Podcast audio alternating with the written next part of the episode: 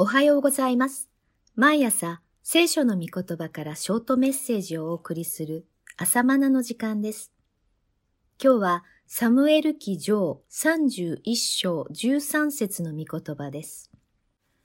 その骨を取って、ヤベシの魚流の木の下に葬り、7日の間断食した。サウル王はついに戦いに敗れ、壮絶な死を遂げました。イスラエルの人々はサウル王の遺体を奪い返し、仮装にし、その骨を葬り、7日間の断食をしたと記しています。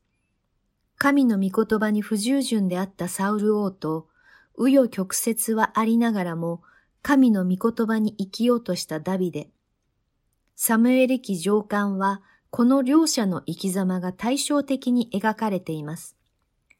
二人の歩みを決定づけたのは何だったのでしょうか？それは、主の前に悔い改める潔さではないかと思います。ダビデの歩みを振り返ってみても、失敗の多い人です。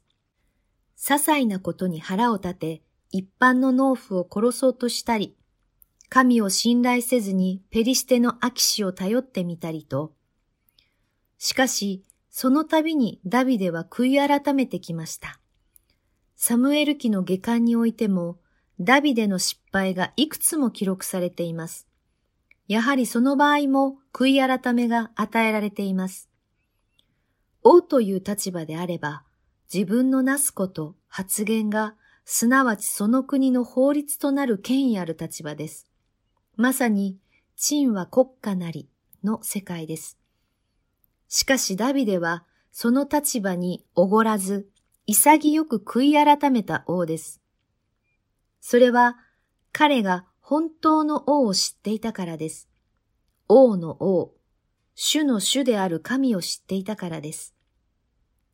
私たちには、真の王であるイエス・キリストがおられることを忘れてはなりません。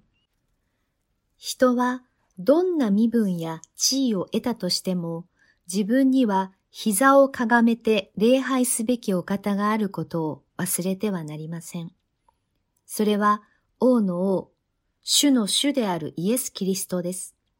このお方の見前では潔くあろう。このお方の見前では正直に悔い改めよう。ここがダビデとサウルの決定的な違いです。それではまた明日お会いしましょう。